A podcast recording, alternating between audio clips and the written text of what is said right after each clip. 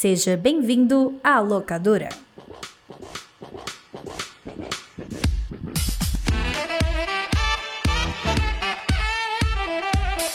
Sejam bem-vindos à locadora do Nicolas, a investigação ordenada e sazonal do audiovisual internacional. Isso mesmo, o podcast que você ama ouvir, você adora ouvir. Você ouvinte, eu estou falando com você. Não diga que eu estou enganado porque eu quero viver essa ilusão. Ilusão às vezes é bom demais para o ser humano. Eu sou Roberto Rudinei e estarei aqui hoje como host nesse podcast tão querido da nação brasileira, do brasileirinho e da brasileirinha. E de brasileirinha também. É, obrigado. PJ Brandão, meu homem em conflito. Queria ter um conflito com a pessoa que nos deu uma nota menor do que 5 no Spotify, agora a gente tá Porra, com 4,9 lá. É, você que tá ouvindo a gente, você que fez isso com a gente, você sabe quem é você e em breve estaremos na porta da sua casa, hein? Sim, eu queria muito saber o que fez a pessoa tirar uma estrelinha da gente. O que foi que eu fiz para você? É espírito de amigo, porco, ouvinte. cara. Espírito de porco. Eu não sei, agora eu fiquei triste, eu fiquei triste, pô. Fiquei triste, fiquei chateado.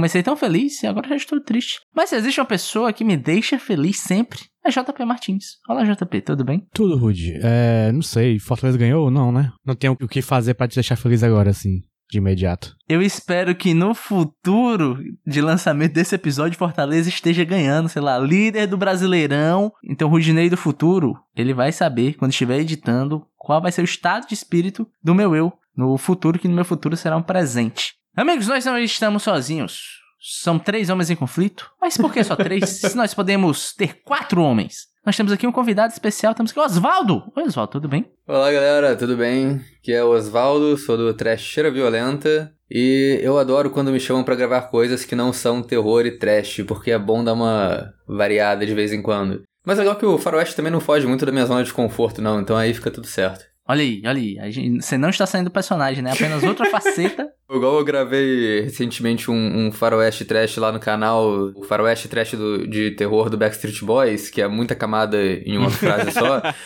mas... Nenhuma dessas palavras existe na Bíblia. Pera aí, como? Cara, o nome do filme é Dead Seven. Aí, tipo, tá ligado o Sci-Fi barra Asylum, que produzem o filme trash lá de Tubarão? Eles fizeram um filme que, tipo, tem três malucos do Backstreet Boys no elenco, dois caras do N-Sync e mais, Caralho. tipo, uns outros malucos de outras bandas boy band menores, assim, anos 90. E é um filme de western, é meio faroeste pós-apocalíptico de zumbi. Caralho, bicho. Isso é chat GPT, porra. eu ia falar, eu ia falar isso. Se você jogar isso no chat GPT, ele vai falar, como é amigo? ele vai ficar confuso, As né? Tipo, cara, muita, muita fonte diferente chegando aqui. Nesse... Mas aí quando a gente foi falar dele, eu me vesti de, de cowboy e me apresentei como vendaval. Então é uma, é uma parte da personalidade. Olha aí. Está tudo na mesma paleta de cores, nossa, mano. Mas sim, gente. O que é isso aqui? O que é isso aqui que você está ouvindo? JP, me explique. Explique para o ouvinte o que é isso que ele está escutando agora. Você está ouvindo a locadora do Nicolas, o spin-off do podcast Nicolas, que é o podcast sobre Nicolas Cage. Mas no caso, agora a locadora é o podcast sem Nicolas Cage. E é basicamente isso. Exatamente. E, lembrando também que nessa temporada nós estamos cobrindo duas décadas. Já passamos pela década de 50 e agora estamos na década de 60 com filmes lançados nesse período histórico. O filme de hoje foi escolhido por minha pessoa, eu, Roberto Rudinei, esse aqui que vos fala. Você já viu a imagenzinha bonitinha que o JP fez? Você já sabe qual é. O filme em questão é Três Homens em Conflito, ou, como eu prefiro chamar, que eu acho muito mais legal, O Bom, o Feio e o Mal. Um filme clássico do nosso querido Sérgio Leone. E já vou pontuar uma coisa que eu quero muito falar nesse episódio, com trilha sonora de Ennio Morricone. O astro ainda. Tudo nesse filme é icônico, né? Mas, porra, a trilha sonora eu acho que chegou a um nível que todo mundo conhece a trilha sem precisar ter visto o filme, né? Eu conheci a trilha antes do filme, com certeza. Eu não tinha visto esse filme até hoje e essa trilha é a trilha sonora do faroeste por excelência. Exatamente. Se você soltar a frase... Paranaraná, uau, uau, todo mundo vai saber o que é. só letrando do Luciano Huck. A aplicação numa frase. Mas sim, gente, vamos lá. Por que, que eu escolhi este filme? Episódio passado, eu bem lembro que falei um pouco sobre o western, né, comparando com o filme que nós falamos, que no caso foi o Deus e Diabo na Terra do Sol. Eu não sei, pro ouvinte, se ficou parecendo que eu detesto o western, né, pelo que eu falei lá, um pouco de contextualização histórica, onde geralmente está inserido o faroeste. Mas, na verdade, eu gosto muito. Eu diria que eu tenho um certo apego nostálgico com western, né? É uma coisa que eu lembro de assistir muito com meu pai. Meu pai assistia bastante. Eu assistia também. Eu tinha um amigo que o pai dele fazia coleção de DVD de western. Então tudo que tinha de western o pai dele tinha. E sempre que aparecia algum DVD aqui em casa, eu falava, ah, tem um DVD tal. Aí eu emprestava para ele, para ele ver também. Então eu tenho um certo apego com esse gênero. Inclusive, eu não assisti este filme, né, na minha infância e tal. Mas eu lembro de assistir o comecinho desse filme, que ficou gravado em minha memória, porque na minha cabeça, foi a última vez que eu mantive contato com uma locadora de DVD. Vocês tinham o costume de ir pra locadoras? Ah, eu ia muito. Eu também. Por pouco tempo, mas eu tive. Eu ia do nível de perturbar a, a, a pobre balconista, que eu ia, ficava lá duas horas sem escolher nada, ela falava, escolhe logo, vai embora. Eu ia muito, mas como eu tenho que fazer o personagem, né? Que na época nem era o personagem ainda, mas foi o que eu vinha a ser, eu geralmente alugava mais terror mesmo. E é, o Faroeste foi uma parada que eu peguei depois com a internet. Faroeste eu só vi filme moderno, assim, com a internet também. E tu, PJ, tu era das locadoras? Eu era, mas eu era mais da época do VHS, cara. Eu alugava fitas e tal, e meu pai realmente era muito fã de Faroeste, mas eu nunca fui. Eu não acompanhava os filmes que ele via. Acho que quando ele assistia Faroeste, eu assistia filme da Disney, eu era bem criança. Uhum. Aí a gente meio que nunca teve um DVD, e aí eu só tive realmente contato com DVD depois que eu tive meu primeiro computador, já, sei lá, no ensino médio, assim. Aí eu comecei a alugar DVDs, mas era bem, bem pouco. Meio que eu pulei, eu nunca tive um DVD player, entendeu? Eu tive um computador que tinha leitor de DVD. Aí meio que eu não tive muito contato com essa locadora na época do DVD, eu tive muito na época do VHS. Rudy, desculpa, só, só adicionar uma coisa. Eu aluguei um, um western no a locadora, eu lembrei agora. É Jonah Rex. Eita Jonah Rex. porra! Porra! Esse é bom e não é, gente. Não, não é bom. Também nunca via, não. Não, eu lembro do nome vagamente de quando lançou, mas. Filme da DC, inclusive, esse filme. É Isso. De cowboy super-herói. É tipo um motoqueiro fantasma, quase. Com a Megan Fox. Com a Megan Fox e o Josh Brolin. O Motoqueiro Fantasma tem um, um cowboy também, né? Tem um cowboy, é. verdade. Porque é Ghost Rider, né? E Rider é qualquer coisa que você ride, né? Então você ride cavalo, você ride carro, você ride moto. Dá pra ride montanha-russa também. Alguém tem que fazer o, o Motoqueiro Fantasma na montanha-russa. Se o cara trabalhar na Avenida Paulista, pode ser rider de daqueles patinete elétrico também, o patineteiro fantasma. Porra, bicho, agora PJ me fez querer ter um motoqueiro fantasma no motoqueiro fantasma verso também, tá cada, cada um usando um veículo diferente, né? Pô, Exatamente, caralho, imagina que louco, um monociclista fantasma, tá ligado? Um, fixe, um ficheiro fantasma. Aquelas bicicletas antigona que a, que a roda da frente é muito maior que a de trás, tá Porra, tá ligado? caralho. Motoqueiro fantasma vitoriano. o mundo precisa disso. Mas enfim, eu lembro, cara, agora voltando pro filme, eu lembro que era de noite, assim, e um vizinho nosso falou: Olha só, esse filme aqui é massa tal. E eu, a gente sentou todo mundo aqui na, na sala para assistir. E, e, eu lembro que era um, um DVD aquele mais premium, tá ligado? Vinha com um DVDzinho extra tal. E a gente não assistiu todo porque já era tarde e o cara ia devolver o DVD no outro dia, né? A gente acabou não vendo o filme todo, mas a gente viu o comecinho. Então a abertura do filme é tudo que eu tenho memória. E eu lembro da cena da gente estar tá assistindo e no DVD tinha três homens em conflito. Não era o bom, o feio e o mal. Eu lembro da gente estar tá assistindo o comecinho e na hora que o Tuco aparece, alguém fala: Eita, bicho feio! E aparece. feio, feio. Aí todo mundo. Ah!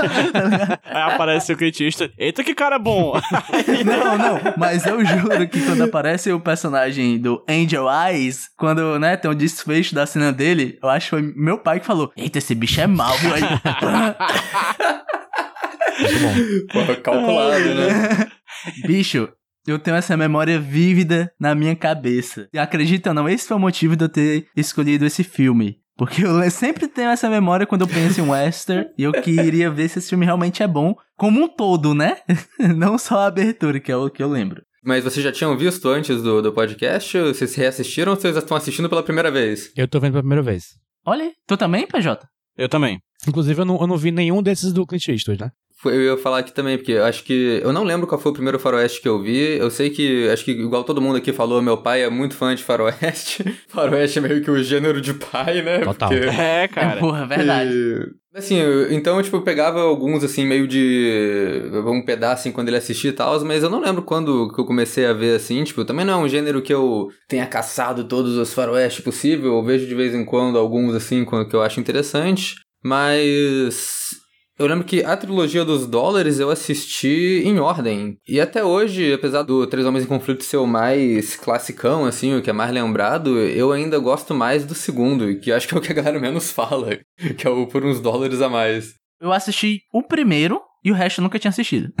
Tirando o, o, terceiro, que é o bom e feio e o mal, que eu lembro dessa introdução do comecinho do filme. O resto, para mim, foi tudo novidade. Mas enfim, vamos entrar no filme. PJ, me dá uma sinopse sobre o que é o bom e feio e o mal. Putz, é difícil. Vou ser bem tu sério. Acha? Eu acho porque é, é, tanta coisa, o filme parece uma série, na verdade, cheio de episódios em que a gente tem três homens diferentes que vêm de lugares diferentes, que correm em busca de um baú enterrado com 200 mil dólares e cada um vai sendo puxado para um canto diferente de uma história que se passa paralelamente à Guerra Civil dos Estados Unidos, assim. E aí, meio que essa história desses três caras diferentes, mas que estão atrás desse mesmo objetivo. No final das contas, eu fui querendo ver um filme de faroeste, achei um filme de caça ao tesouro, né? com todos os clichês da caça ao tesouro, mas aplicado na lógica do faroeste, assim. Eu acho que ele tem uma estrutura meio assim, se diz road movie, sabe? Que é tipo, os caras estão numa jornada e aí eles vão para, passando de de problema para problema diferente que eles têm que ir resolvendo, assim. É meio episódico, né? É meio episódico, assim. O filme, inclusive, eu, eu já assisti ele, tipo, com grupos de amigos diferentes e geralmente a reação que a galera tem é meio que o filme é sobre o Clint Eastwood e o Eli Wallach, né, que é o feio, e o mal fica sobrando um pouco, porque ele some por boa parte do filme. Mas é, tipo, o filme acaba meio que sendo sobre a dupla lá, né, o Clint Eastwood e o Eli Wallach meio que se sacaneando o tempo todo. Cada hora é um que tá tentando matar o outro de algum jeito, mas às vezes os dois fazem uma parceria para conseguir chegar no, no tesouro. E vai rolando essa dinâmica entre os dois ali no filme, que de vez em quando o Lee Van Cleef aparece para tentar dar uma zoada. Mas é basicamente isso, né? Uhum. Vamos ser sinceros, é o bom e feio e o mal mas todo mundo é mal. Isso, isso foi outra parada que, é. quando eu assisti essa terça agora, meu amigo perguntou. Mas assim, da, da, moralidade do filme, o quão branco e preto fica? Eu falei, não tem branco não, tá ligado? Todo mundo numa área cinzenta para baixo. É porque o nome o mal, o mal e o mal não, não vende muito, assim. Inclusive, vou pedir permissão aqui pros meus colegas de conversa, de bancada. Eu não vou falar Clint Eastwood, não vou falar Tuco, eu vou falar o The Bad, o The Ogre e o The Good. Porque pra mim, porque é muito mais legal chamar esse, o The Good, o The Bad e o The Ogre, entendeu? Perfeito. Perfeito, é. JP, você já falou que também foi a primeira vez assistindo, né? Mas foi tua primeira vez assistindo, tipo, filmes nesse enquadro de Sérgio Leone? Da trilogia, ou, ou tu só não tinha visto esse? Não, eu não vi nada de Sérgio Leone. Eu nunca vi Faroeste, nem daqueles mais antigos também, do, sei lá, de John Wayne, aquelas coisas que existiam. Acho que o Faroeste mais antigo que eu tinha visto antes era o Dança com Lobos, tá ligado? Que é começo dos anos 90. Mas e como é que foi a experiência para ti? Curtiu? Eu acho que eu comecei lá em cima e daqui, é daqui para baixo. Porque eu amei esse filme, ele é muito, muito bom. Não é só um filme de, de cowboy, é um filme de cowboy que, no fundo, tem uma guerra acontecendo e eles estão envolvidos nessa guerra. Tem a coisa do tesouro, que eles andam por muitos lugares procurando o tesouro. Então, tipo, é, um, é uma, história que tá acontecendo, uma história grande. Não é só um, um conflito aqui. Não é só os três homens em um conflito, é três homens num conflito enorme. Cara, te contar que isso foi uma das paradas que mais me surpreendeu. É, já puxando um pouco da minha opinião, mas eu achei esse filme surpreendente. Sim. Eu também. Em tamanho e em escopo, como ele é grande em tempo também, só que o tempo é preenchido com tantas coisas Sim. que o filme parece correr mais rápido do que ele realmente é. E ele me causou uma sensação que eu gosto de ter, eu acho que uma das melhores sensações que você tem quando você termina qualquer obra, seja um livro, uma série ou um filme, quadrinho, que num momento imediato em que sobe o acabou, te dá uma sensação de saudade. Uhum. Eu queria ver uhum. mais. Eu queria ver mais, eu queria ainda estar com esses personagens, eu queria saber o, como acabou a vida do, do The Good, como acabou a vida do The Bad. Não, o The Bad a gente sabe. Do The Bad. o The Ugly. O The Ugly. Exatamente. Me dá uma sensação de saudade que eu passei tanto tempo nesse mundinho que dar o adeus foi um pouco doloroso. É uma sensação muito boa de se ter quando você termina alguma coisa, que é, é aquele negócio que o filme ficou com você. Você não só assistiu, foi para casa e acabou. Não, o filme ainda está comigo. Eu ainda tô processando o filme. Então é uma sensação que eu adorei ter. E eu tô com o JP que eu amei esse filme. Eu talvez eu tenha que reassistir outros westerns aí, porque para mim esse é o melhor que eu já assisti fácil. Mas enfim, vamos lá. Oswaldo, e você assim, linhas gerais, você que é o cara que. É o único que tem histórias pretéritas com três homens em um conflito. Em linhas gerais, na reassistida de hoje, o que é que você achou? Conseguiu ver elementos novos que você não tinha pego antes? Cara, reassistindo, eu acho que eu fiquei mais pensando, tipo, em como esse filme é uma produção insana, tá ligado? O Sérgio Leone é um diretor que tem muito estilo e tem muito, tipo, uns planos muito longos e demorados, assim, com muito cenário. E aí, de vez em quando, você via uns planos acompanhando a galera andando na, na estrada e a câmera virava e tinha, tipo, toda uma guerra rolando com um cenário enorme de trincheira e ponte e tal.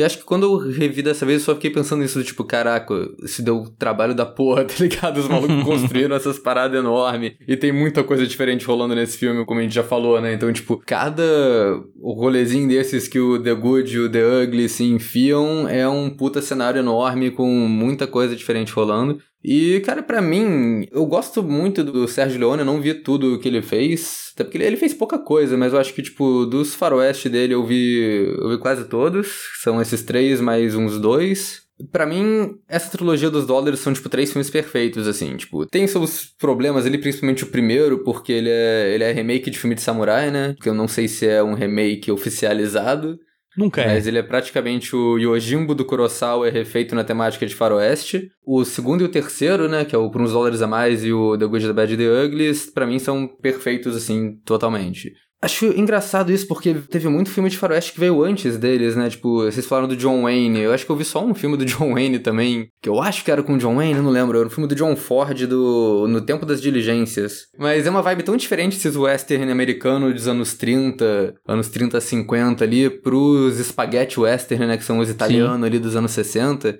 Que eu acho que os spaghetti westerns eles ficam mais eles têm mais, tipo, de comédia, mais de uma coisa meio canastrona ali, sabe? Tipo, que depois virou meio clichê de ação bagaceira.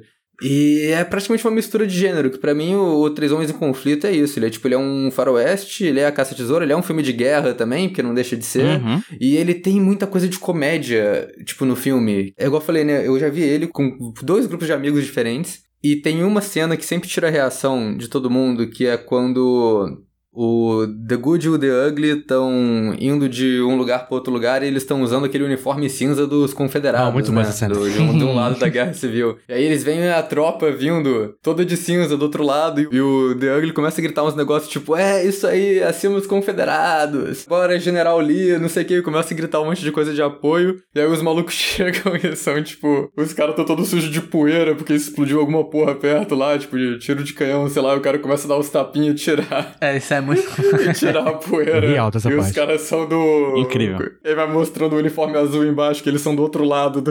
da guerra. essa cena sempre tira a reação, todo mundo sempre ri dessa cena, que é uma coisa bem trapalhões, assim, e é muito bom. E o jeito que esse filme vai transitando entre várias cenas com um humor diferente, assim, tipo, é muito bravo. Pô, muito bom. O Oswaldo falou várias coisas que eu vou querer puxar depois, mas antes. Era para falar o escopo geral, mas eu me emocionei. Não, perfeito. Já tô anotando aqui para puxar depois que tem algumas coisas que eu quero comentar em cima da tua fala. Mas PJ, e você? Eu senti que você curtiu também. Não, cara, rapaz, a gente vai mudar um pouquinho não, aqui. Não, não, não. Eu, eu vi no nosso grupinho, você mandou um.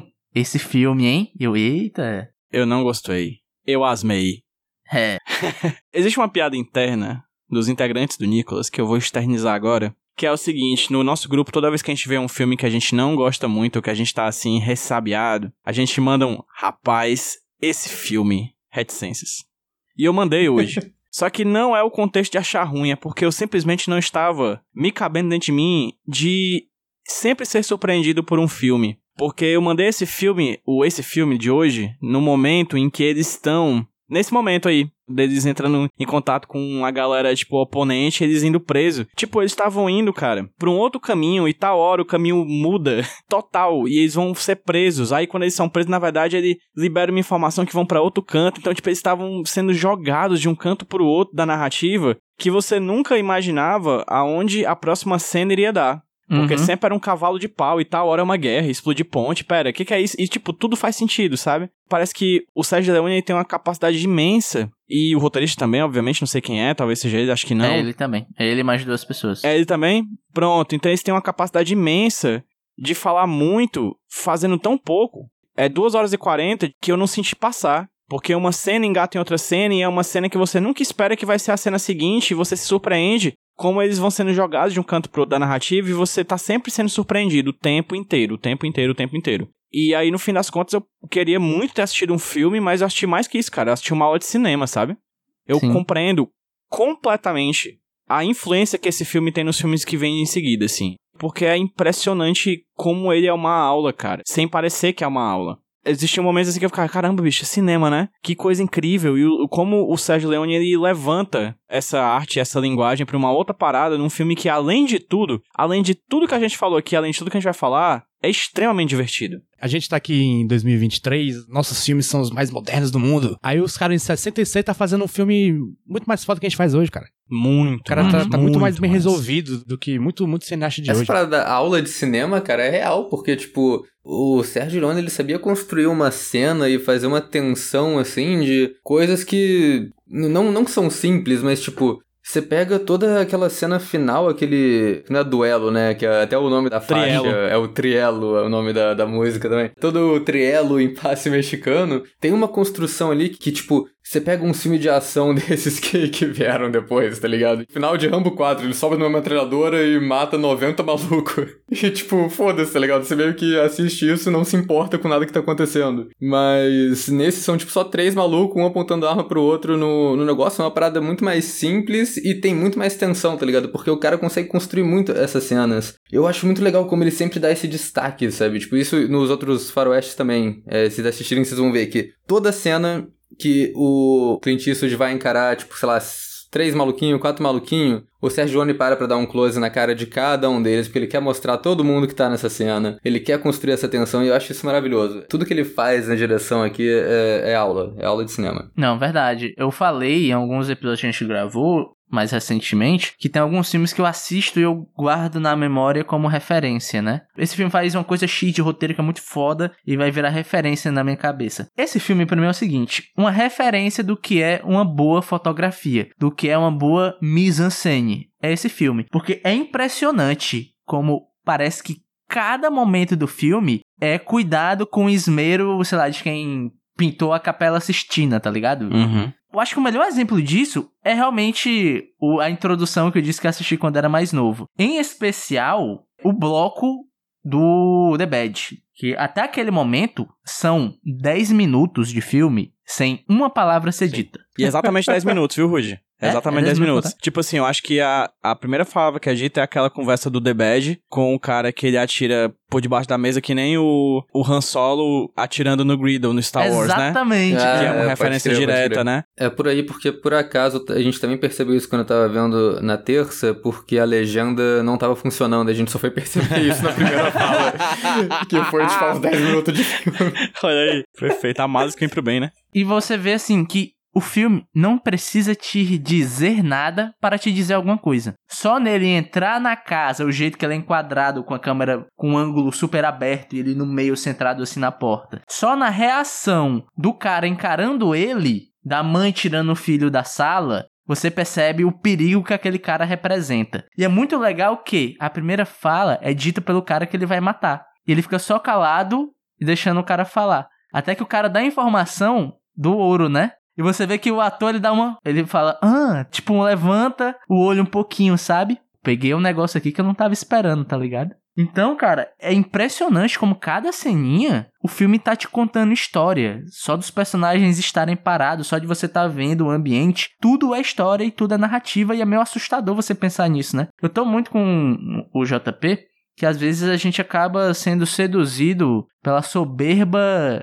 do século onde a gente está vivendo, né? Às vezes a gente acha que nós estamos no ápice de tudo que já foi feito na história do cinema, sendo que tudo isso é uma construção de anos e anos e anos e a linguagem foi se aprimorando ao decorrer dos anos. E aquela coisa, é uma história bem contada, é uma história bem contada hoje, é uma história bem contada amanhã, é uma história bem contada há 40 anos atrás. Às vezes a gente só pelo avanço tecnológico, a gente acaba sendo seduzido, sei lá, por um CG muito bonito, por um Avatar, né? Que é um filme todo em CG praticamente, sendo que uma história bem contada não depende de tecnologia. Uma história bem contada depende de ser uma história bem contada, com todos os elementos que estão dispostos para serem usados. E para mim, esse é um filme perfeito que usa tudo que a tecnologia da época poderia proporcionar para contar uma história. Eu queria puxar a primeira coisa que eu falei que ia puxar do Oswaldo, que ele falou que a produção é assustador você pensar na produção desse filme, né, Oswaldo? Aham. Uhum. E é bizarro porque esse filme, cara, é uma torre de Babel, tá ligado? Ah, cinema italiano, né, bicho? Sim. Cinema italiano até anos 80, por aí, os caras nem gravavam som direto.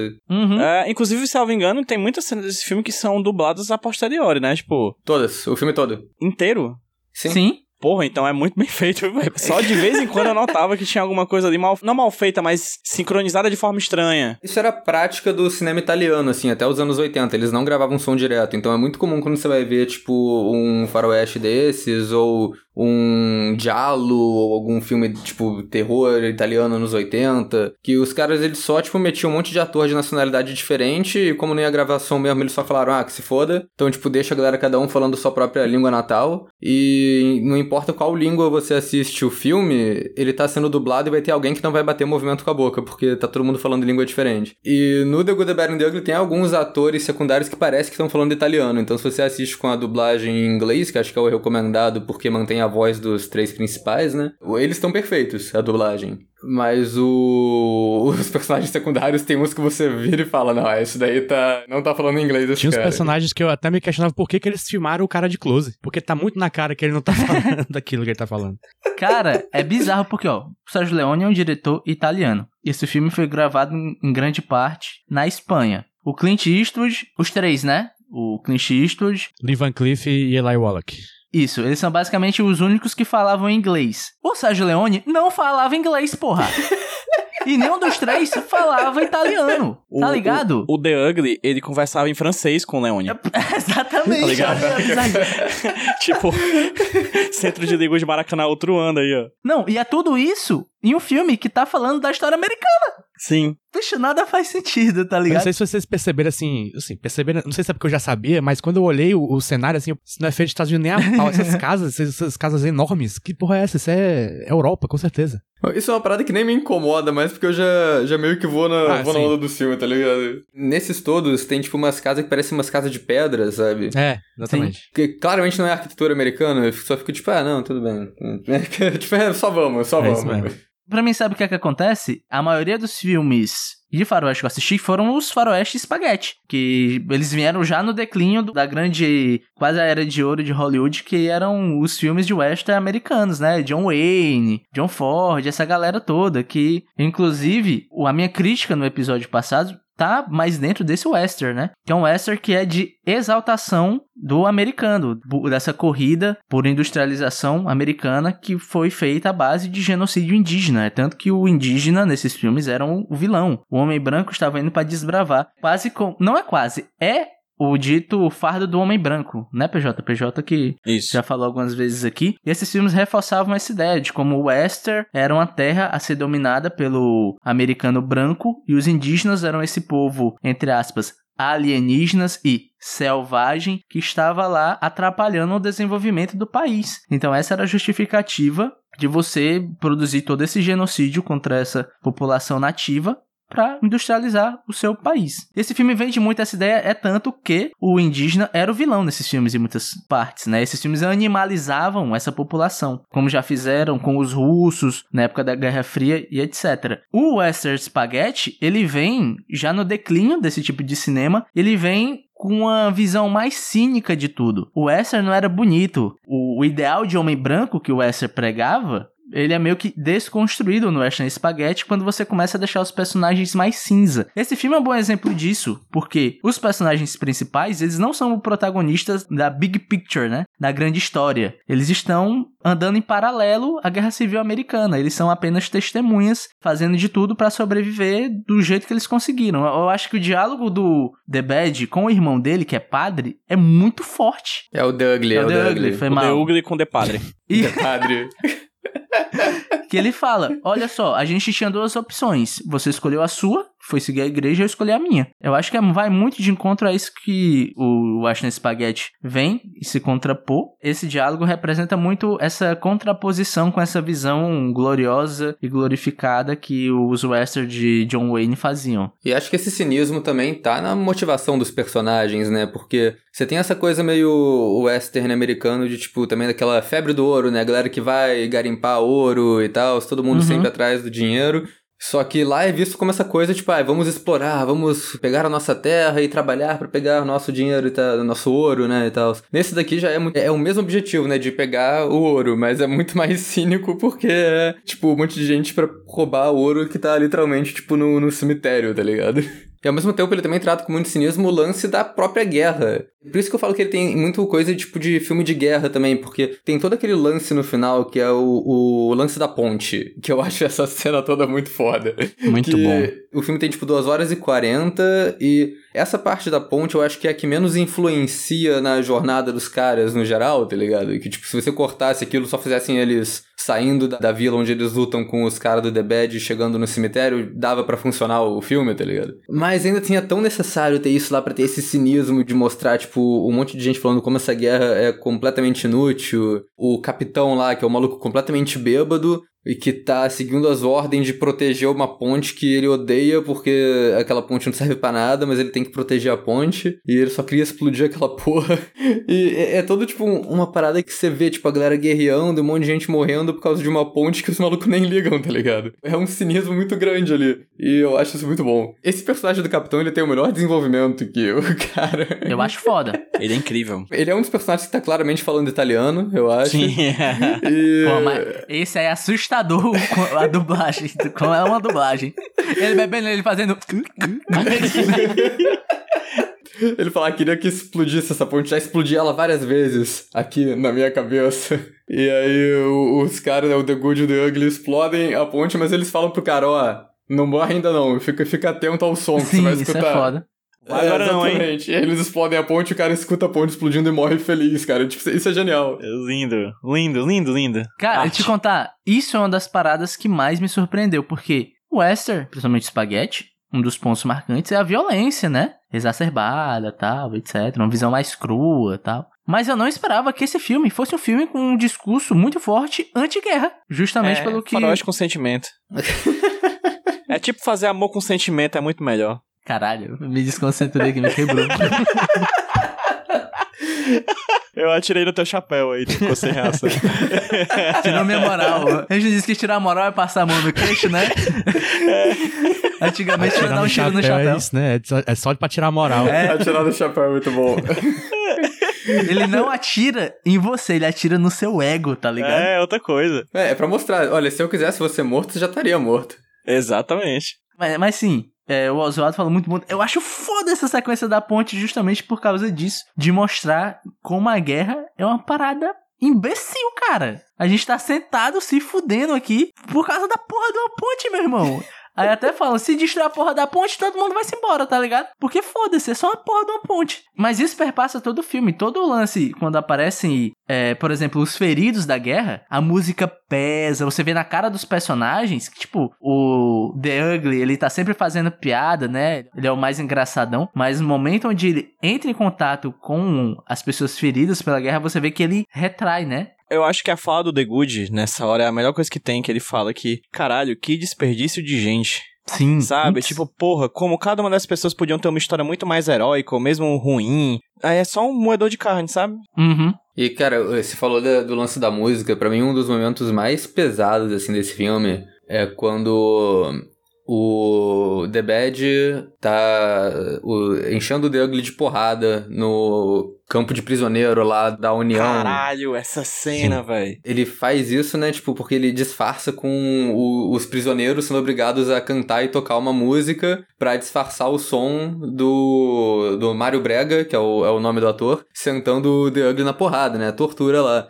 Os prisioneiros sabem o que eles estão fazendo, que eles estão, tipo, sendo coagidos a tocar a música pra disfarçar um deles mesmo sendo torturado lá dentro. E você vai vendo eles, tipo, ficando muito com a cara de desolada, aí o maluco que tá tocando o violino começa a chorar, ele se recusa a tocar, e o maluco ameaça ele, ele volta a tocar. Essa cena toda é muito forte, cara. Aí é o contraste, né, também, que fica a, a tortura fodida com a música uma bonita no fundo. Aham. E uma coisa super interessantíssima que me impressionou nesse filme, que eu acho que eu nunca, ou se eu nunca, eu falei muito pouco durante todo o podcast Nichols, é o trabalho de maquiagem, cara. Como Pô, o trabalho de maquiagem desse filme, ele ajuda a contar a história. Que eu acho que é a coisa da maquiagem. Tipo, pega o The Good, né? O The Good lá todo bonitinho, pô. Eastwood ali no auge da beleza, cara bonitão, de boas. Aí tá a hora ele é levado a andar peregrinar no meio do sol, quente pra porra. Aí a pele dele fica parecendo um, um maracujá desidratado, assim, tipo de queimado. Aí o cara vai, é levado pro mosteiro para ser cuidado pelos padres. Quando o cara sai de lá recuperado, ele já está com a pele melhor, mas ainda tá lá as cicatrizes das queimaduras, tá ligado? Sim, verdade. Então, assim, porra, você entende o tempo que passa. Você entende o quanto que aquilo durou. Você entende que são três momentos diferentes que não é dito coisas, mas é mostrado coisas e a maquiagem tá lá o tempo inteiro, sabe? É muito impressionante como você não tem nada exacerbado, assim, uma maquiagem monstruosa, coisa do gênero, mas ela tá lá e ela ajuda a compor tudo, absolutamente tudo de todos os personagens. Uhum. Também, tipo, eles estarem sempre suados, né? Ajuda muito a essa composição de que o ambiente é uma parada hostil. É abafado. A luz sempre reflete no rosto deles como se eles estivessem cebados, assim. Eu tava pensando uma coisa, assim, tipo, quando eu tava vendo, que tem esses filmes que, tipo, mesmo que eles sejam, tipo, cheios de guerra, cheios de problema e tal, você pega, tipo, um Senhor dos Anéis da vida, ele ainda retrata o universo como uma coisa maneira, assim, tipo, uma coisa bonita, uma coisa que sempre fala, pô, eu moraria nesse lugar, mas esses filmes de, de faroeste, assim, do Sergio Leone, você fala, cara, eu não queria morar aí, porque é tudo muito miserável. Até os mais tipo... ricos, né? Tipo, tudo é meio paia, tudo é meio feio. O cara que. Nem sei se é rico, mas o cara que paga o Lee Van Cleef lá, o The Bad, no começo pra matar o, o, maluco, ele aparece todo doente numa cama, num quarto sombrio, tá ligado? Tipo, é tudo, é tudo deprimente. Tá todo mundo no, na beira de dar merda de algum, de algum jeito, né? Exatamente. Pô, já falamos, mas vamos falar de novo da trilha? Vamos, acho que é bom a gente depender um pouquinho mais de tempo. Assim, se você não sabe o que é Velho Oeste, você sabe o que é essa música e você pensa em Velho Oeste imediatamente, mesmo sem nunca ter visto nada. É impressionante uma coisa ficar tão marcada na, na cultura como essa música ficou. E não só a, a, o tema principal, né, que é o que tocam no filme inteiro, né? Aproximadamente 77 vezes, em pequenas variações. É meio que um leitmotiv também pros personagens, é. porque cada A, é, é, um meio que um instrumento diferente para cada, cada um dos principais. Isso, é, e dependendo da cena, ele é tocado de jeito diferente, às vezes é um cara gritando, porque é uma cena mais tensa e tal. Inclusive, não sei se vocês perceberam, mas assim, assim que acaba a música no comecinho, tem um barulho de um coiote, um cachorro, sei lá, e é igualzinho a música. Achei muito foda. Sim. Eu acho que é, talvez a música seja baseada no barulho do coiote, não sei. E, mas não só essa, mas também tem aquela música quando o, o Ugly acha o cemitério, né? Que também é outra música que, que ah. é marcadíssima no, no mundo, que é aquela Extras of Gold, né? O Metallica usa até hoje em começo de um show, se não me engano. Aham. Uh -huh. Sim. E é uma música muito foda pra uma cena assim muito foda também. Esse final, ele, ele tem, tipo, o Ecstasy of Gold seguido do Il Triello, que são, tipo, são duas faixas foda, assim, tipo, na trilha sonora, mas o Ecstasy of Gold... Eu acho que esse filme, eles... Eu não lembro agora, eu tinha lido sobre isso. Eu acho que o Ennio Morricone fez a trilha antes do filme ficar pronto. Eles fizeram, tipo, Caraca. o filme em cima da trilha. E aí o Ecstasy of Gold já tava pronto, e aí eu imagino que aquela cena enorme do Tuco correndo pelo cemitério e a câmera dando várias voltas até ele encontrar lá o, o túmulo certo com o ouro, eu imagino que aquilo seja tão longo para tocar essa música inteira, porque, porra, é muito bom. Capaz. É, eu fiquei tonto pra caralho naquela cena. Não, eu fiquei tonto, mas eu fiquei empolgado, eu tava junto com ele, porque a música vai crescendo, ele vai correndo e você tá lá, caralho, cadê essa porra, tá ligado? E é uma cena muito foda que é o cara chegando, chegando no meu objetivo objetivo, mas ainda tem o subobjetivo que é achar exatamente qual túmulo ele tem que ir atrás. E aí ele fica tenso, aí você não sabe se ele vai achar, se, vai, se não vai. É muito massa. Não, e a construção da cena, que ele leva uma topada, ele sai bolando assim. Aí quando ele se levanta, a câmera dá aquela subidinha e você vê o cemitério gigante, gigantesco, gigantesco. parceiro. É, e dá uma sensação foda assim também, porque a gente tá o filme inteiro, né? Duas horas e pouquinha já de a galera tentando chegar nesse lugar. Quando eles finalmente chegam, tem que ter uma, uma parada altura, assim, né, uma parada épica. Então, uhum. porra, faz todo sentido. Bicho, é muito doido, porque há filmes que eu acho que, por serem muito longos, esse momento de catarse, você acaba perdendo, né? Você já viu tanta coisa, chega no final tem mais uma coisa, aí tipo, acaba sendo só mais uma coisa. O, vou citar o PJ, o PJ sentiu uma coisa parecida assistindo aquele filme do Inharito, com o DiCaprio, que o DiCaprio briga ah, com o urso. Resgate. o regresso. O regresso. Isso. Porque, tipo, ele começa grandioso, o filme vai, vai, vai ter uma. No final tem uma cena de, de ação foda, impressionante. Só que o filme. Você já viu tanta coisa durante o filme que no final, tipo, ah, beleza. Nesse filme não, você vê, sei lá, duas horas e meia de coisa. Chega no final, é tipo aquela, aquele meme do. Deixa ele cozinhar, tá ligado? Com o Woody assim. Eu senti isso, tá ligado? Quando o, o Tuco cai, é o Woody, let him cook, tá ligado? Porque o filme cresce de um jeito que eu acho que foi um dos momentos mais empolgantes que eu tive com assistir filme, bicho. Foi toda essa sequência do Tuco procurando o túmulo e logo em sequência o impasse mexicano. Então um filme com duas horas e pouco, no finalzinho, ele consegue te jogar lá pra cima, mesmo assim, tá ligado? Serviu o Kingo, né? O Kingo, é isso. Riton Manas. Cara, é muito bom porque eu acho o filme impecável em tudo que ele se propõe. E eu acho que dentro do, da impecabilidade, eu acho o personagem do The Ugly o mais impecável de todos, assim. Eu acho ele impressionante, impressionante, impressionante. Protagonista moral, né? E assim, é super interessante porque tem uma cena em específico que eu acho que ele explode de incrível, que é a cena da explosão da ponte, que é tipo o momento que eles estão colocando os explosivos na base da ponte para explodir e ele fala: "Você se deu conta de que a gente pode morrer aqui?" Aí o Good diz assim: "Seria uma pena se eu morresse porque aí você não ia pegar o dinheiro." E vocês se tocaram na reação dele, ele fica ofendido. Ele realmente fica ofendido porque é um reflexo. Ele não tá pensando, ele fica um reflexo. Pô, como assim eu vou te matar? Tipo, porque agora ele era amigo do cara ele queria acabar com o outro. Só que naquele momento, com aqueles momentos antes deles dois eles serem presos, etc, etc, parece que na cabeça do Tuco rolou uma amizade. E ele ficou, vale, como é que você acha? Aí depois ele para, não, eu acho que eu dei todo o motivo mesmo pra ele falar isso, sabe? Mas o, a, o, reflexo dele é o reflexo de se sentir ofendido. Como assim, cara? Você acha que eu vou te matar? Mas depois, não, eu acho que ele faz sentido mesmo. E aí, cara, ele tem vários momentos disso o tempo inteiro no filme. Aquela cena dele com o irmão, Puta que pariu, doido. É incrível, sabe? Eu acho de todos os personagens, eu acho o The Ugly o mais potente. Eu acho uhum. ele o mais incrível de todos. É o mais personagem, né? É o mais personagem. É o mais personagem. Os outros são muito bons, eu não tô dizendo que não são, sabe? Mas eu acho que ele em si, ele é incrível. Eles são bons arquétipos. O The Bad, ele realmente é mau. Sempre que ele tá em cena, o ator, bicho, ele tem alguma coisa no olhar que ele é imponente. Sempre que ele tá em cena, você é sente é, você sente perigo. A presença dele é assustadora. Assim como o Clint, todo o lance dele ser meio caladão, mais fechado, ele também tem uma certa imponência, mas como personagem, como camadas, o The Ugly eu acho que é o mais interessante, de fato. Eu concordo também, acho que esse filme é do Tuco, mas isso é uma parada muito que vai acontecendo nos filmes do. nessa trilogia do Sérgio Leone. Que, tipo, o primeiro filme o único protagonista é o Clint Eastwood. Acho que não, não sei se é oficialmente confirmado, mas eventualmente os filmes casaram juntos e é o, é o mesmo personagem. É, apesar de que a galera chama ele de nomes diferentes em cada filme, ele acabou conhecido como Homem Sem Nome e tudo mais, mas ele faz essa coisa do tipo, o cara caladão, que é meio mercenário e ele tá sempre arranjando um jeito de arranjar dinheiro que não é necessariamente é muito ético, tá ligado? Mas ele eventualmente tem um bom coração e quer resolver as coisas também para fazer uma coisa justa ali, beleza. E ele tem todo esse arco dele no primeiro filme que é isso. Ele chegando na cidade e tem uma treta entre duas famílias lá e ele vai meio que jogando uma contra a outra para tentar sair ganhando grana, mas aí ele acaba tendo um desenvolvimento de personagem no meio disso também. No segundo filme, ele acaba dividindo o protagonismo com um personagem interpretado pelo Lee Van Cleef, que não é o Angel Eyes, do The Bad. É tipo um outro personagem. E quem tem o verdadeiro desenvolvimento de personagem no segundo filme acaba sendo o Lee Van Cleef, que faz o, o outro protagonista. Que é um cara do bem também. No terceiro filme, eu acho que aí o Clint Eastwood e o Lee Van Cleef acabaram virando meio que o arquétipo, e quem acabou recebendo o desenvolvimento de personagem mais relevante foi o novo cara a entrar, que foi o Eli Wallach com o The Ugly uhum. lá. Então isso é uma parada interessante da trilogia. Tuco, sempre o melhor personagem desde a Grande Família, né? Desde a Grande Família.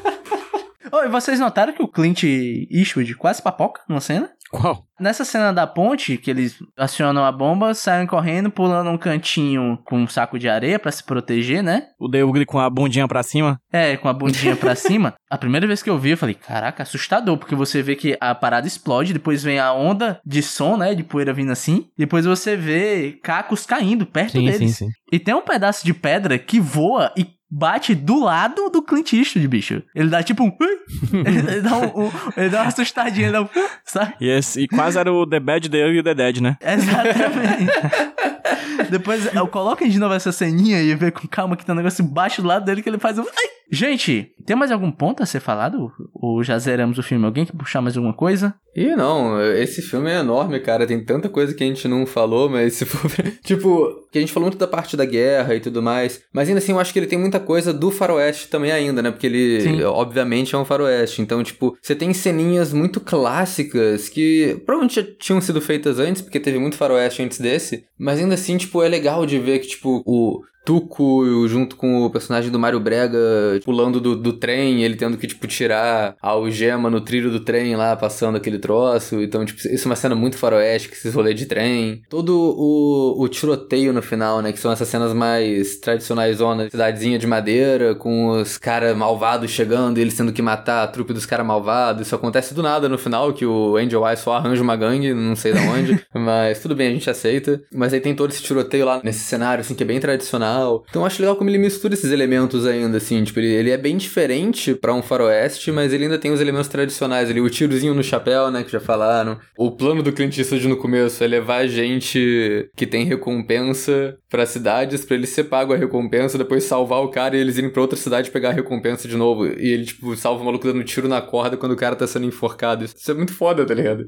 É Sim. muito jeito de usar esses clichês do faroeste de um jeito criativo, tá ligado? Pois é, por isso que eu acho que o filme não cria nada, mas ele organiza muito bem tudo que veio antes e que vem depois, sabe? Ele é Sim. é uma excelente organização. Sabe aqueles trabalhos de conclusão de curso que na verdade é um cara que ele faz tipo o estado da arte de um tema? Ele pega tudo que já foi estudado sobre aquilo até então e cria uma monografia que é meio como uma espécie de reunião de tudo que já foi estudado até o tema. E não cria nada muito novo, assim, é o melhor, cria, mas ele articula na verdade os pensamentos até então. Eu acho que esse filme é mais ou menos isso, sabe? É dessa tese sobre o faroeste até então, inovando e servindo de referência para todo mundo que veio depois. É bem isso, bem isso. E cara, tem uma coisa legal também que o, o Sergio Leone era um cara que gostava de trabalhar com os mesmos atores, né? A gente vê isso com o Clint Eastwood, com o Lee Van Cleef, né? Que já estavam no resto da trilogia. Mas muitos desses atorzinhos menores, assim, que fazem personagens secundários, são, são rostos conhecidos dos outros faroeste dele também. Eu acho isso muito legalzinho. Eu falei desse cara, né? Do Mário Brega, que é o cara grandão que senta porrada no no Ugly, e ele é tipo. Vocês estão ligados aquele maluco do Indiana Jones, que é tipo sempre o mesmo cara que aparece nos três filmes e tem uma cena de luta? Ele é tipo isso, só que dessa trilogia. Ele é o, o Debrega. O Debrega, o Debrega.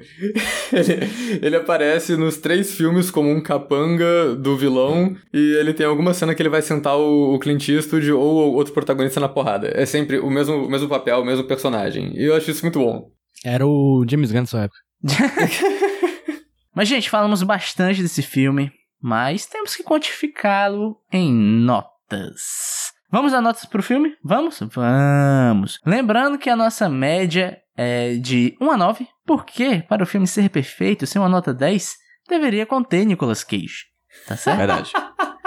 Eu vou começar com a minha nota. Minha nota para mim é 9. Esse filme é o ápice do que se pode chegar em um filme não tendo Nicolas Cage. Eu achei esse filme foda. Também tem um quê nostálgico que sempre me pega de assistir. É... E é isso, velho. Foda. Eu, eu não sei mais o que falar de bem sobre esse filme, além de que ele é foda.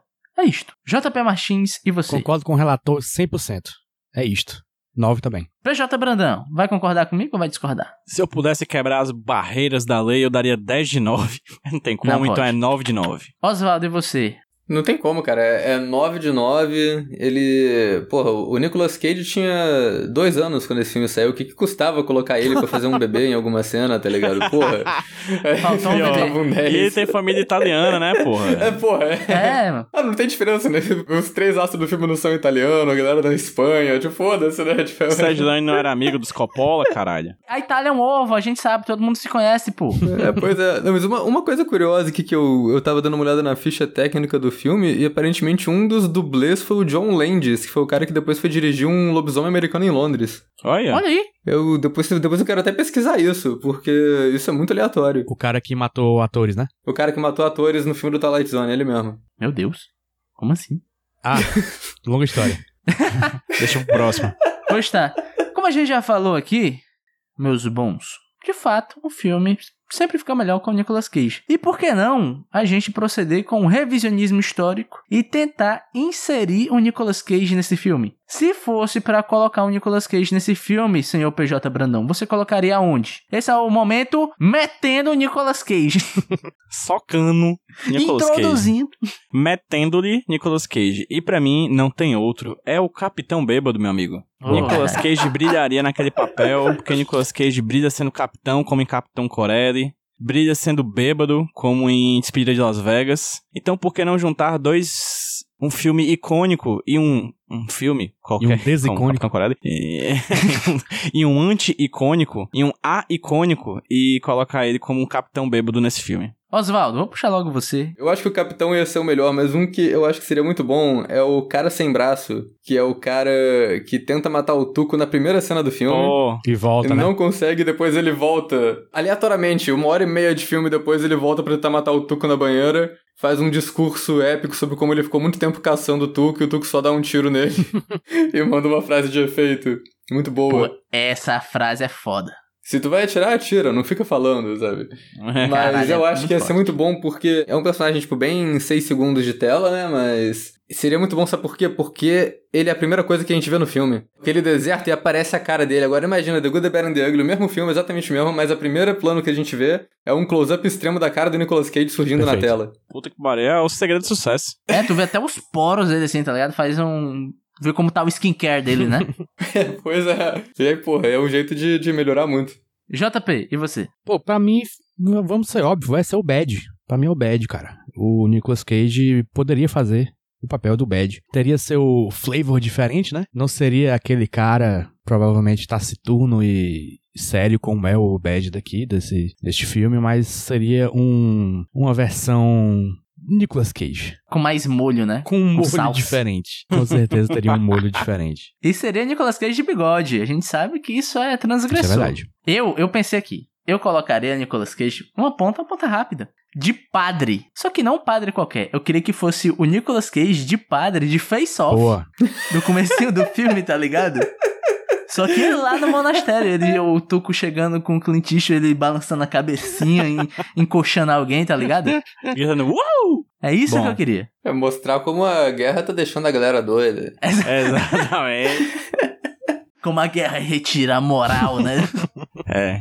E no final das contas, a gente descobriu que o verdadeiro The Good, The Bad e The Ugly são os amigos que a gente faz no caminho. Exatamente. É sobre tudo, é sobre amizade, tudo é sobre carinho. Tudo sobre sacanear os amigos de maneiras criativas. É verdade, é verdade. É isso aí. Se você não faz isso com seus amigos, você tá amigando errado. Tá parecendo, Rudy, aqueles vídeos tipo: se você não bota uma corda no pescoço do seu amigo, se você não fala sobre investimento, sobre criptomoeda, sabe? Procura outros amigos, sabe? É tipo isso. Se você não atravessa meio país pra procurar um túmulo com ouro com seu amigo, você tá fazendo amigos errados. Mas sim, olha só, ouvintes, nós temos tanta amizade para com você, principalmente você que apoia a gente lá no Apoia-se. Um beijo especial pra você. Que agora, depois de passar quase uma hora falando sobre esse filme, nós vamos indicar outros filmes para você assistir, relacionados com o que a gente viu hoje. E a primeira indicação será de JP Brandão. Quem? Não existe essa pessoa. Que caralho. Essa pessoa simplesmente não existe, Rudy. Tu criou o IA. tu criou o JP Brandão. É o, o PJ Martins, né? Não, porque realmente JP e PJ eu vejo como dá pra confundir, mas, porra, vocês já não gravaram, tipo, mais de 100 episódios? Sim, Oswaldo, sim! Sim, caralho! Um milhão de episódios, porra! São, são mais de 100 episódios e uns 5, 6 anos de amizade. E o cara erra, véi. É foda. Oswaldo, então!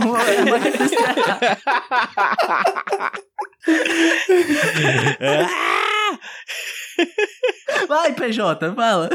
Ah, tá. Cara, eu tive muita dificuldade de lembrar de algum faroeste, de alguma coisa que eu tenha assistido. Então eu vou indicar um que na minha memória eu tenho uma, uma memória afetiva muito grande por ele, que é um filme do Robert Rodrigues. De 1995 chamado A Balada do Pistoleiro. Com Bom. Antônio Bandeiras e Salma Hayek. Cara, eu gosto muito desse filme. Eu lembro de ser um filme que me marcou muito positivamente. Um dia eu volto a assistir. Então fica a indicação pra que talvez o PJ do passado esteja falando mais do que o PJ do presente, mas eu lembro de ter gostado muito e, tem- e sinto vontade de ver de novo. Pô, lembro que esse filme é muito bom, pelo menos é minha memória. Lembro da minha memória dele ser maneiro também, essa trilogiazinha do, do Rodrigues. O, todos os nossos erros do passado Aprovam. aprovam.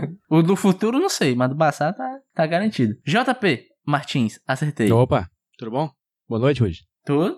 Cê- É, eu, como eu falei, não tenho um grande histórico com o Velho Oeste. Poderia estar aqui é, indicando filmes que tem apenas uma leve referência ao Velho Oeste, que é o que eu acho que eu vou fazer, então. Talvez. Eu vou indicar Bater ou Correr, filme do Jack Chan com Owen Wilson, Velho Oeste de Kung Fu. Foda. que fala sobre um lado que os, os filmes antigos geralmente não falam, que é sobre a imigração chinesa para trabalho nos Estados Unidos. Que, na verdade, falando isso, parece que é um filme muito mais sério do que é, que é apenas um, um filme literalmente de bater e correr. E é legal esse filme. Esse, eu lembro de amar esse filme de paixão. E também é uma trilogia, né? São só dois. Ah, mas ele é legal, não é tão legal quanto a Hora do Rush da vida, mas é legal. É porque a Hora do Rush tem Chris Tucker, né, bicho? Verdade. De novo, um salse diferente. Eu vou indicar os meus filmes, eu tenho uma, duas indicações. Uma é talvez o melhor filme de western dos anos 2000, que é Rango. Gosto. Pode crer, pode crer. Filme que também tem o personagem do Clint Eastwood. É? Em algum, em algum momento o Rango tem uma visão que ele vê o, o cara sem nome. Ah, olha aí, eu não É verdade, é, caraca, é verdade, isso acontece. Rango realmente é muito bom, eu adoro. Infelizmente, o dublador é um pau na beira, mas você vê dublado em português. E tudo bem tem como contornar isso. Eu queria indicar outro filme que, tipo, eu falei um pouco do western clássico americano, do western spaghetti, mas também tem os, o western é revisionista, que é você ter uma visão mais galgada no real do que era o faroeste, né? Tipo, não era tiro, bomba, não, não, tinha pessoas trabalhando, tinha pessoas vivendo, é, são filmes que exploram mais o viver nesse período da história. E um filme que saiu recentemente, ano retrasado, eu acho, ou foi ano passado, que eu lembro que eu assisti, eu achei legal, mas ele foi crescendo na minha cabeça, quanto mais eu pensava, mais legal ele ficava, que é o Ataque dos Cães com Benedict Cumberbatch e grande elenco. É um filmaço. Amo esse filme. Tá aí, duas indicações. Oswaldo, e você? Tem indicações? Pensou em alguma coisa? Eu vou indicar o curta que eu fiz durante a faculdade de publicidade, Boa. que tinha uma Cara, cena que fazia aí referência. Sim, hein? Não, eu, uh, pra indicar, vou indicar um não, faroeste não, não. aqui. Tá? Não, pera, pera. Indica esse aí também. Não, não fuja, não. Se tiver, pode indicar. Não, não, esse negócio ninguém nunca vai achar na vida. É um negócio horrível. Droga!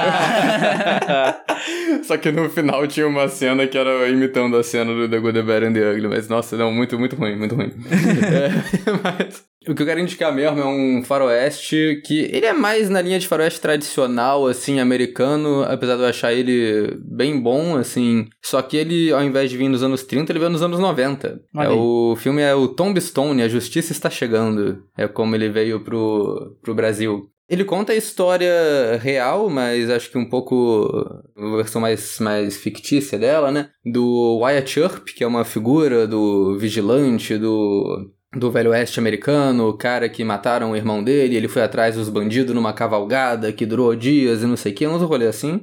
Mas meio que centrado nessa história da, da cidade de Tombstone ali, que é onde aconteceram todos esses caô, todos esses conflitos entre a família Earp e os bandidos local lá. Eu gosto muito dele porque eu geralmente gosto de filmes que tem muitos personagens, assim, que tem algum desenvolvimento. Esse filme tem muita gente a ponto de que Provavelmente tem gente que só vai entender que eu só fui entender quem era na segunda vez que eu assisti, mas, mas eu acho isso bom. E ele tem um elenco foda. Assim, o protagonista é o Kurt Russell, mas tem tipo. É, o filme todo é de gente que você vai olhar e falar: caralho, esse maluco, ele tá no filme. É um filme com um elenco muito brabo e eu gosto bastante dele. É um faroeste mais tradicional, mas eu acho ele bem divertido. E Oswaldo, mais do que um elenco brabo, é um filme de bigodes muito brabos. Muito brabo. Sim, sim. Você vê uh, a foto famosa do filme, que são os quatro, os três irmãos e o amigo deles andando assim, tipo, na rua pra ir pro, pro tiroteio. É o Kurt Russell, Bill Paxton, Sam Elliott e Val Kilmer. Todos eles com uns bigodão assim de respeito. Inclusive, esse filme é dirigido pelo pai do, do diretor do Mandy, né?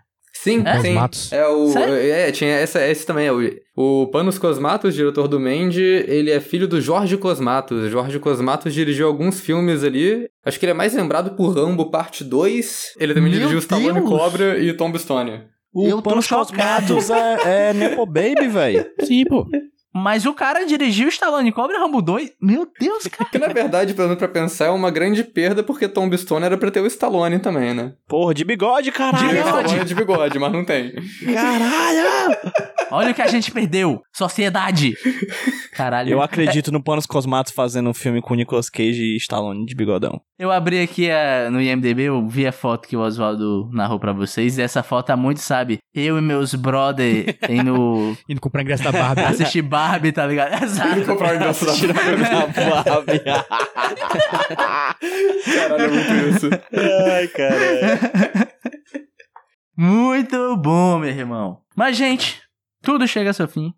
Esse podcast também. Está chegando a hora de dar tchau. Mas antes de dar tchau, siga a gente nas redes sociais. É arroba podcastnicolas. Acertei? Acertou. No Twitter, no Instagram, em vai que aparecer uma rede social nova aí, badalada, estaremos lá também? Talvez. Siga a gente lá, se você puder apoiar com dinheiro, vá lá no apoia.se barra podcast Nicolas, acertei não? Perfeito. Acertou. Vá lá, dê um dinheirinho pra gente, o tanto que você conseguir, vai ser de grande ajuda, vai me ajudar a pagar a academia para ficar gostoso e abrir um OnlyFans. Nada, né? São apoios que geram apoios que geram apoios, né? exatamente, exatamente. É, é uma pirâmide, na, na, tá internet é isso, brother. É monetizar tudo que é possível. É, exatamente. É isso aí. E se você não puder dar dinheiro, tudo bem. A gente gosta de você do mesmo jeito. Você pode compartilhar com seu amiguinho ou ir lá no Spotify, meu irmão, e fazer diferente da pessoa que deu quatro estrelas. Dê cinco estrelas pra gente. Faz favor. E, ah, outra coisa, comente também, deixa um comentário, a gente gosta de comentários, a gente fica feliz com comentários. Então, um beijo para você e comenta também. E não podemos deixar de agradecer ao Oswaldo. Oswaldo, obrigado, Oswaldo, todo mundo. Obrigado, Pô, cara, obrigado, obrigado vocês pelo convite. Sempre, como eu disse na introdução, acho muito legal vir falar de coisas que eu geralmente não falo no canal. Ainda mais quando eu gosto muito do filme. E só com uma última informação aqui que eu acabei de clicar para ver o resto do elenco de Tom Stone. O Sylvester Stallone não tá, mas ele tá com Frank Stallone no ah, elenco. Beleza, então. Olha aí. Que é o, que é o irmão do, do, do Sylvester Stallone que nem um sabia que existe. Então, olha só. Stallone's in the house, tá ligado? Mas, Oswaldo, fala do trecheira, como a galera acha, como é que é, qual que foi. Ah, é, pode crer. então, o Trecheira é um canal que a gente tem no YouTube, eu e minha irmã, Karina, que já participou do podcast Nicolas algumas vezes. A gente tem o canal Trecheira Violenta no YouTube, a gente também tem a página no Instagram. A gente geralmente fala de filmes de terror. A gente gosta do trash, mas nem sempre trash, mas assim, o terror é o que a gente geralmente fala por lá. Então, temos Trecheira Violenta, YouTube, Instagram e Twitter também. E eu agora tenho também um canal secundário no YouTube que está sob meu nome, que é Oswaldo Mark, M-A-R-C-H-I, que eu falo sobre outros gêneros também, que eu estou abordando lá agora. Então, é isso. Recomendo muito o canal do Oswaldo, que é as escolhas aleatórias que nem esse podcast aqui. É, eu sorteio filmes que estão na minha watchlist do Leatherbox para falar no meu, no meu canal secundário, né, no canal pessoal. E aí acaba sendo umas coisas bizarras. Tipo, eu falei essa semana do filme do Hércules dos anos 80 que estrela o Lu Ferrinho, o cara Caralho. que fez o Hulk original. É, realmente. Pô, eu tava pensando nisso enquanto o Oswaldo falava que muitas vezes os ouvintes comentam assim, pô, não é possível esse filme existir, vocês estão inventando. Isso sou eu assistindo as paradas no trecheira, tá ligado? Não é possível, vocês estão inventando, tá ligado? Tipo o faroeste do Backstreet Boys, né? Exatamente, não é possível. então é isso, gente. Eu, se você quiser me seguir por aí, arroba Rudilonia no Twitter. E no Letterboxd também procura lá, me stalkeia, veja o que eu estou assistindo se você quiser. E se você quiser seguir o JP? Me siga em arroba Jumbopaulo nas redes sociais e no Letterboxd é JP Martins. E se você quiser seguir o PJ, o mais badalado TikToker do Norte e Nordeste? Vai lá no arroba HQ Sem Roteiro, no Twitter, no Instagram e no TikTok. E só para lembrar também de vocês chegarem lá no grupo dos Nicolovers, dos ouvintes do podcast Nicolas, t.me barra Nicolovers, o grupo que a gente fala sobre muita coisa, menos sobre o Nicolas Cage. Fala sobre gato. Um filme sobre gato. Gato. E gostaria de só finalizar. Estava aqui eu passeando no Instagram do podcast Nicolas e recebi uma mensagem de um rapaz chamado Henrique Chaves, dizendo assim: Primeiramente, parabéns a vocês pelo podcast. Segundamente, acabei de ouvir o podcast número 9, onde vocês dizem para avisar vocês caso o podcast ainda existiria ah, depois não. da Copa do Catar. e sim, ele ainda existe em 2023. Muito obrigado. Muito obrigado pela informação aí, amigo. Caraca, muito obrigado, muito Henrique bom. Chaves. Um abraço. Henrique Chaves, um beijo, meu querido. Você é Forte é top. Oh, eu acho que pedindo um beijo pra gente lá no grupo, não foi? Alexandre, beijo. Sinari, beijo. Joaminho, beijo. Quem mais? Maurício, beijo. Carlos, vai que entrou um Carlos nesse período? Brando, beijo. E. Geral, geral. Geral, beijo. Geraldo, beijo.